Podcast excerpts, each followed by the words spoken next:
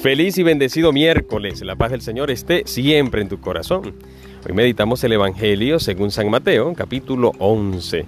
Y vamos a meditar una oración de agradecimiento por parte de nuestro amado Jesús.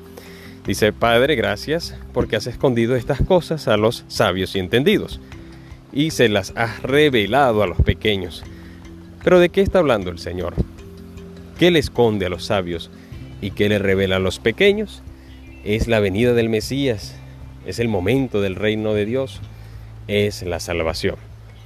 Y no es que se cierre, la salvación no es que se cierre a los sabios y entendidos, no es que tenga prioridades, la salvación es para todos, la venida del reino de Dios está abierto a todos, pero una condición fundamental para ti y para mí será la disposición, la humildad reconocer nuestra pequeñez, reconocer también nuestra falta, nuestra necesidad de Dios, nuestra necesidad de Dios. Quizás para un entendido, para un sabio, ya todo lo sabe, ya se, se ubica como en un lugar, en una posición en que nadie lo puede sorprender, porque todo lo sabe, todo lo entiende. En cambio, cuando uno va leyendo, esto no quiere decir que ahora vamos a ser todos ignorantes, ¿no? Una cosa es ser ignorante y otra cosa es ser humilde. Yo puedo saber mucho intelectualmente y también ser humilde.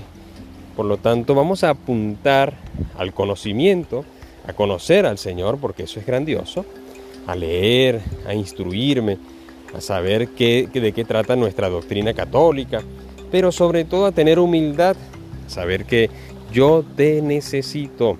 Recuerdo, esta película del Padre Pío cuando decía, no es la iglesia que me necesita, soy yo quien necesita de la iglesia. Impongo a disposición todo mi ser para que todo lo que se dé en la iglesia, pues también yo pueda participar. Esa es otra cosa.